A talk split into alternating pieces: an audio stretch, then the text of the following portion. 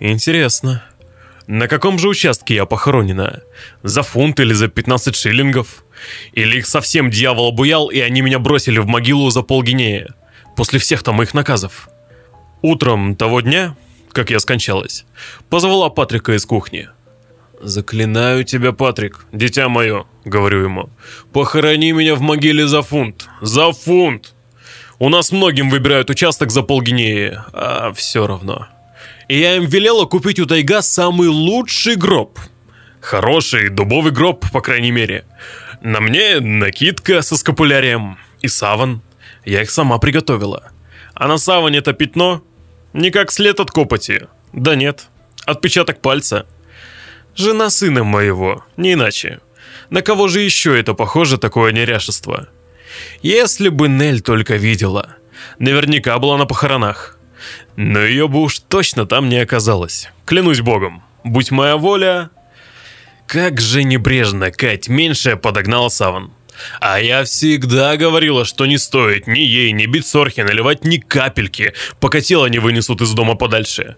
Я же предупреждала Патрика и близко не подпускать их к савану. Но Кать меньше ведь не может удержаться, чтобы не подойти к усопшему. У нее самая большая мечта, чтобы повсюду, в двух деревнях были одни покойники. Пусть урожай в борозде сгниет хоть 10 раз, а ей только подай покойника. Отрывок из книги Мартина Укайня «Грязь кладбищенская». Это хроники ридеров. Мы начинаем.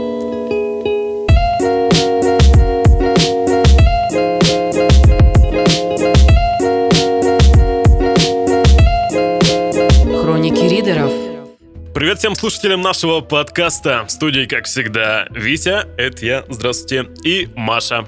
Всем привет! Сегодня мы говорим о книге ирландского писателя и литературного критика Мартина О'Кайня. Книга называется «Грязь кладбищенская». Она вышла еще в 1949 году, а до русскоязычного читателя добралась только в прошлом. Книга представляет собой хор голосов покойников, погребенных на кладбище в какой-то маленькой ирландской деревушке. После того, как жизнь на земле у этих людей закончилась, у них началась жизнь под землей, как бы это странно ни звучало. Мне было, правда, очень тяжело читать эту книгу, и для меня она была, к сожалению, вторичной. Издана-то она была больше, чем через 50 лет после того, как появился оригинал, я читала уже подобную книгу, и поэтому каждый раз все, что происходило здесь, у меня в голове сравнивалось с тем, что мне уже довелось читать. Именно я говорю про книгу, о чем весь город говорит, Фенни Флэг, потому что там сюжет очень похожий, и ты читаешь о том, как вообще все эти покойники продолжают общение между собой и все споры, распри, все вот эти вот проблемы, которые были у них на земле, они, собственно, с ними в могилу также и сошли. Какие интересные ты все-таки книги читаешь на досуге. Стоит ли тогда начинать эту книгу, если она настолько вторична? Нет, ну смотри, та книга, о которой я упомянула, книга Фенни Флэг, она-то как раз современная. И, скорее всего, она писалась с опорой на грязь кладбищенскую. Но мне вот не повезло читать их в другом порядке.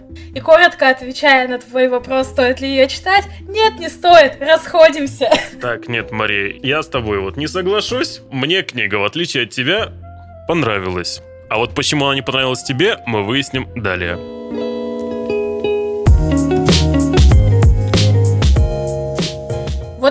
Кстати, интересно, чем же она тебе понравилась? Вспоминая наш прошлый выпуск, тот, в котором мы с тобой не могли сойтись на общем мнении, касающийся другой книжки, мы сейчас поменялись ролями, я чувствую, и ты будешь апологетом этой книги, так что Пожалуйста, вещай. Ой, мне нравится это слово. Я, я согласен быть апологетом. Неплохо, хорошо. Но смотри, по прошлой книге как ее, Хлоя звали или как правильно? Стоя. А, Стоя. Я уже даже забыл, как ее звать. Настолько мне книга не понравилась, друзья. Я забыл даже, как звать автора. Главное наше с тобой разногласие было в том, что тебе она понравилась, потому что легко читать, а мне там особо ничего интересного и не запомнилось. Кроме пары историй, не более того. И у меня было действительно много претензий а, к той книге. А эта книга, ну вот, совсем не похожа на предыдущую с нашего подкаста. Эта книга, в первую очередь, напоминает мне некий спектакль. Потому как там нет слов автора, по сути. Там есть много персонажей, которые между собой ведут диалоги, ругаются. Почему она мне понравилась? Потому что это сатира в чистом виде. То есть, как только я начал читать, мне сразу становилось смешно. Я узнавал в этих персонажей каких-то знакомых своих. Не особо близких, да, но каких-нибудь дальних знакомых. В общем, не знаю, какие претензии у тебя к этой книге. Кстати, а какие у тебя претензии к этой книге? Что с ней не так? Ну, возможно, как раз дело в бэкграунде, что ли. Воу. Потому что вот ты сейчас говоришь про то, что ты узнавал там в персонажах каких-то знакомых, да? Узнавал. И, то есть, в принципе, какой-то вот был узнаваемый деревенский быт, да, вот такой вот какой-то. Вот, а я не, не могу смириться вот с этими всеми постоянными диалогами о том, кто у кого там поросята лучше, или когда они там меряются полосой земли, кому она должна принадлежать. Почему ты не можешь смириться? Ну, потому что я читаю это и думаю, блин, серьезно? Вас сейчас это вообще не касается. Как бы, почему вы не думаете, как там, в принципе, дела у ваших родственников? Почему вы заостряете внимание там на том, чтобы продолжать какую-то странную месть? В общем, я просто смотрела на это и думала, боже мой, как мне это не нравится. Ну подожди, разве это не специальный ход автора, чтобы показать, точнее даже отзеркалить саму жизнь этих персонажей, то есть показать, что в принципе ничего не меняется. Как они были склочниками, так же они теперь и в загробной жизни остались такими же, даже еще хуже, потому как они теперь не за глаза все это говорят, а могут сказать напрямую. Я не вижу никаких противоречий. В принципе, логично, по-моему, со стороны автора сделать именно такой ход. Ну смотри, да, как бы, окей, но почему это занимает так много страниц. Серьезно, как бы там нету никакого развития, там одни и те же диалоги. Появляются новые покойники, и с ними ведутся все те же самые диалоги. И они вспоминают, кто там кому должен денег, кто кому насолил, и когда там кто-то сломал себе лодыжку. Ну, по-моему, автор это делает специально же. Гиперболизирует происходящее в такой степени, чтобы это высмеять. Разве нет? Разве не на этом все построено? Я, как уже сказала, не могла удерживаться от постоянных сравнений с э, книжкой «О чем весь город говорит», которая, в принципе, ровно о том же, только там какой ход автор делает? Вначале это обычная книга про жителей деревни. Они живы, они там из плоти и крови, и все с ними хорошо. И потом начинаются как раз там пожилые вот эти вот жители деревни начинают умирать, оказываются на кладбище и понимают, что они перешли в новое состояние, и у них также сохраняются все эти отношения друг с другом, их также заботят какие-то вот эти вот вещи, которые они не смогли решить при жизни. Но там, что мне нравилось, там происходит развитие, потому что поколения все новые и новые попадают на кладбище и рассказывают не только о том, что происходит конкретно в деревне, но и о том, что происходит происходят в мире. И в конце концов получается так, что там самые первые покойники, они узнают о том, как там, не знаю, начали самолеты летать, или там про какие-то войны. И вот это вот как-то, ну, интересно, прикольно, потому что, ну, происходит какое-то развитие. Здесь ничего не происходит. Здесь просто открой первую страницу, открой 398 будет одно и то же. Я тебе хочу э, ответить. Смотри, Маш, ты уверена, что корректно сравнивать эти два произведения? У одного автора одна задача, у другого автора вторая задача. У Мартина, я правильно назвал его имя? Мартин? Да. У Мартина, насколько я понимаю, была задача сатирически показать персонажей вот в определенных обстоятельствах. В обстоятельствах загробной жизни. И Насколько там нужен сюжет? Ну, не знаю. Мне кажется, он там особо-то и не нужен. Я понимаю, что тебя может задевать в этом.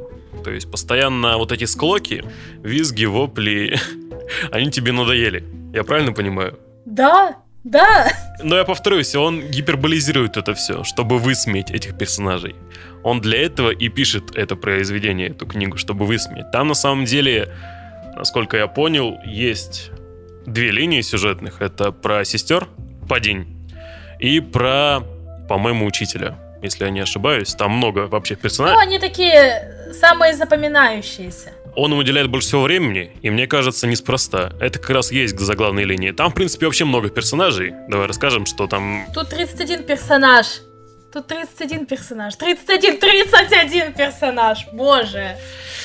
И да, сложновато читать поначалу, особенно так как нужно запомнить всех персонажей, кто есть кто, там каждый относится к кому, кто-то жена, кто-то мать, кто-то брат, сын и так далее. Это сложно, да.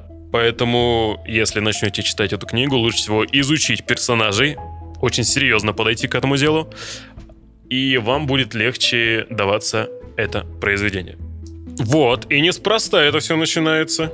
Я повторюсь, неспроста, нужно их досконально изучить. Чтобы понимать их характеры, чтобы понимать их мотивы, то, о чем они говорят, то, о чем они спорят.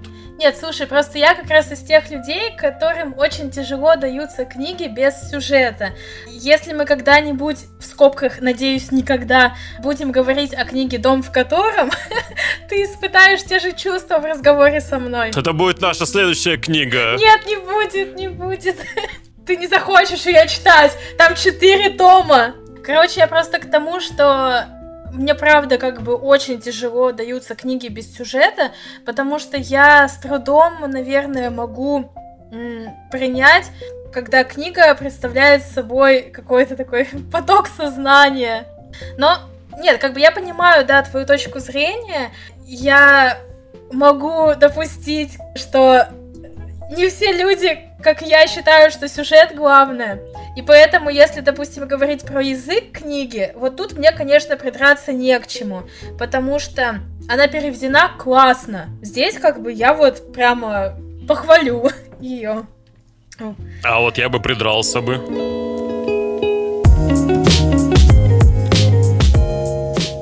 О, интересно. Где? Ну, это будет очень мелкая претензия, потому как персонаж такой, как Бриан старший и Бриан младший, мне кажется, переведены не совсем верно. Ну, Брайан же. Брайаны, они все ирландцы, нет? А, возможно, да. А, я думаю, знаешь, здесь скорее... Комик, насколько я знаю, известный Дара Брайан есть. У меня, в принципе, такая логика и появилась, что они Брайаны. И, в принципе, на слух ложится лучше Брайан, нежели Бриан. Когда читал, мне было сложно воспринимать их как Брианов. Мне было бы легче воспринимать их как Брайанов. Э, мне кажется, что здесь это намеренный перевод в таком виде, потому что здесь очень много искажают сам язык, делая его похожим на вот эту вот простую речь ирландских деревушек, потому что, кстати, что интересно, что книга эта, она написана на ирландском, нам ее переводили тоже с ирландского, а на английский она была переведена по-моему, тоже относительно недавно. Переводчик Юрий Андрейчук переводил с языка оригинала, что очень классно. А для меня, не знаю, я очень люблю Ирландию, правда, как бы Почему эта книга-то вообще мною куплена? Потому что я обожаю Ирландию. Опа. А что ты любишь Ирландию? Ирландия очень похожа на Россию. По менталитету. Опа! Внезапно. Это что это? Это как это? Ну, правда. вот, я имею в виду, что... Нет, слушай, то, что персонажи похожие, да, меня это, в принципе, и зацепило. Мне это и понравилось, что в принципе, эти самые бабульки, которые сидят у подъезда, вот они, все тут они собрались, так сказать, под грешной землицей это присыпанные, вот. А в чем еще у нас менталитет одинаковый? Я э, больше сужу про ирландский менталитет, на основе произведений Мартина Макдонаха. Это мой любимый драматург, и он э, ирландец. И он обычно пишет как раз-таки про Ирландию. У него есть э, замечательная пьеса, которая называется «Коллега с острова Нишман», и там Действие происходит вот в этой деревеньке ирландской, и когда ты читаешь вот это все, ты даже не представляешь, что это где-то в Ирландии, то есть, ну, это вот прям Россия, вот идеально ложится. И самое забавное, что в России Макдонаха любят больше, чем где-либо еще в мире, потому что очень похоже на нас, очень жизненно, как бы, что-то очень такое знакомое. И Пермский театр есть, который проводит ежегодно фестиваль Макдонаха, и сам Макдонах там был, и как бы, ну, то есть, прямо Россия Ирландия, братья навек, вот что-то такое.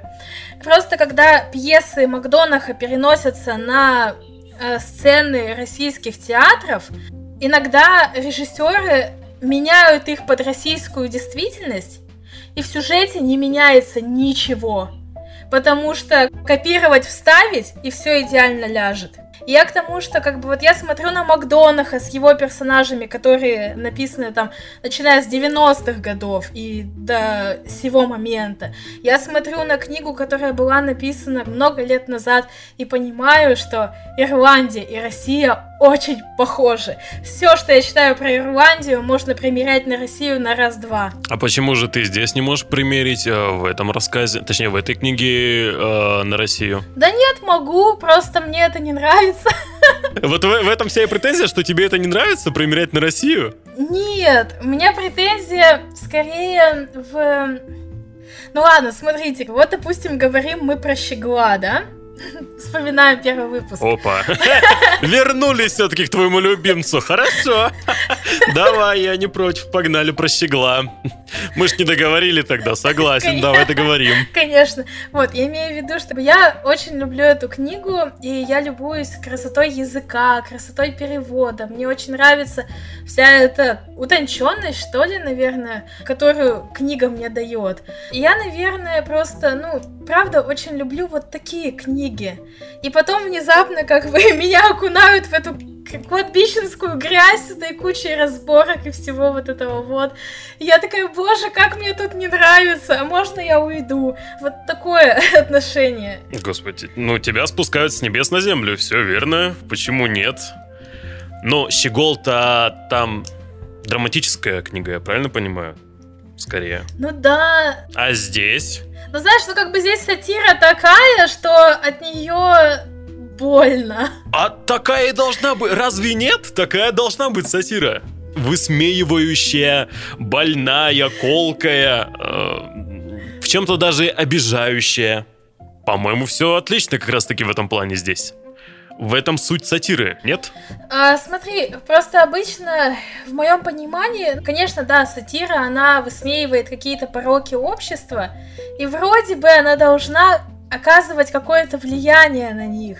Но просто получается так, что вот эта книга, ну, она же не доберется до тех, про кого она написана. Они ее не поймут, они ее не будут читать. И, соответственно, ну, как бы никакие их пороки она не будет исправлять. Ну, подожди, да, может, до них она не должна добираться. Она добралась до тебя. И ты поняла, что ты вот в такое не хочешь окунаться. То есть ты знаешь, что оно как бы есть в нашем мире, но я буду держаться от этого подальше. Ну да. Я просто с деревни сам. И я наблюдал всех этих персонажей, и я понимаю, о чем речь идет. Я видел все эти склоки вживую, своими глазами. И поэтому мне сразу это все было узнаваемо, я с этого улыбался. Я рада, Кайф! что... Почему нет? А я, я изнеженный городской тепличный ребенок. Я не знаю, что так происходит. Вот мы каждый подкаст про щегла и будем поэтому говорить, потому что ты изнеженный городской тепличный ребенок. Да нет, конечно. Да, конечно. Третий подкаст мы опять про щегла. Почему нет? Конечно.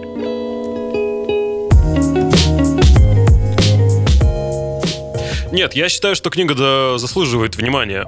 Ее нужно попробовать почитать, если не понравится, без вопросов.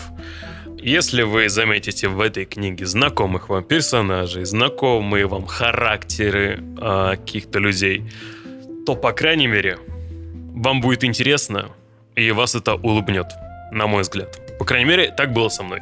А если вы такая неженка, как я, то приготовьтесь к тому, что это не будет приятным, веселым чтением. Это будет труд, Это будет настоящий литературный труд. Вот так. Ну что, Мария, переходим, так скажем, к завершению. Да. Сейчас Витя будет нам читать вслух мой любимый момент. Ну что, прощаемся до следующего раза. Мария, ты придумала следующую книгу, которую мы будем обсуждать? Придумала.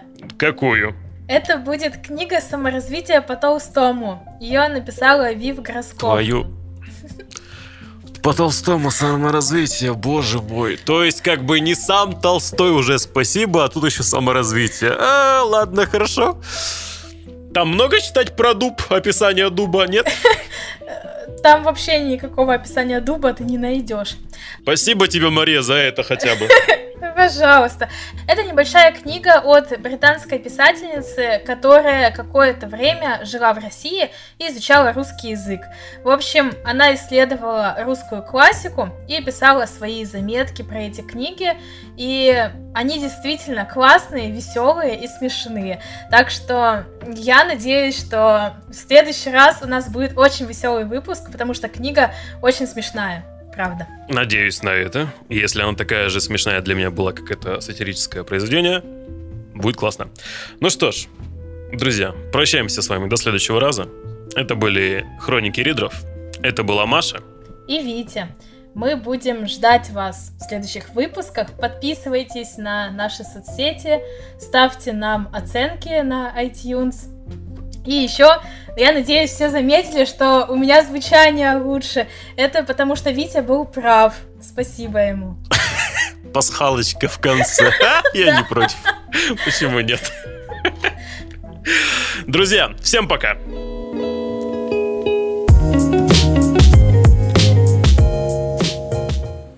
Думаю, скоро учительша, я имею в виду ваша жена, учитель, снова наладит свой быт. У нее все сложится.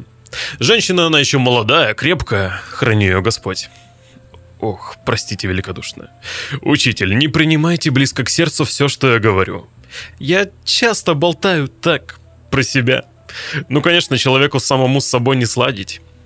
Учитель, дорогой, не должна я была вам всего этого говорить. Вы станете волноваться за нее.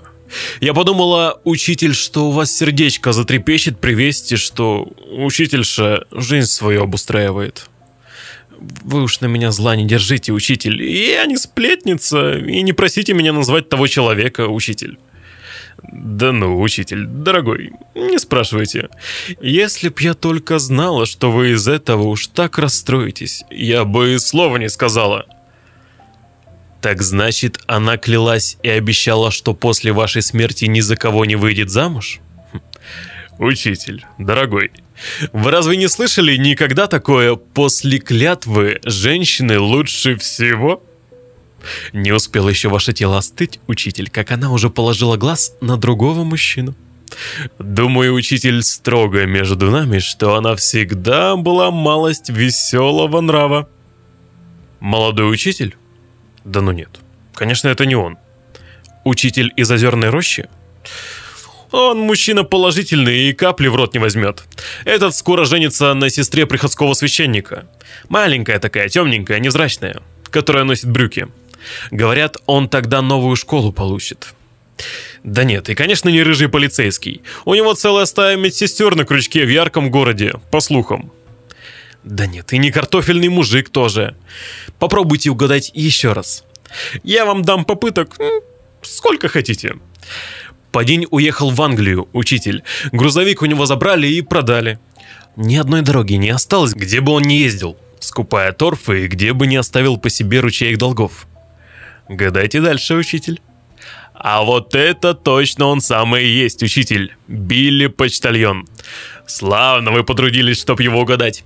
Все же у вас очень светлая голова, учитель, что бы там люди ни говорили. Берегитесь, Норы Шонень. Я бы вам еще кое-что рассказала, учитель. Ой, да забудьте вы про все это, учитель, и не расстраивайтесь так. Дьявол, меня побери, если вы не правы, учитель. Билли почтальон по домам не только письма разносил. Ох, учитель, да она всегда была слегка веселого нрава. Супружница ваша.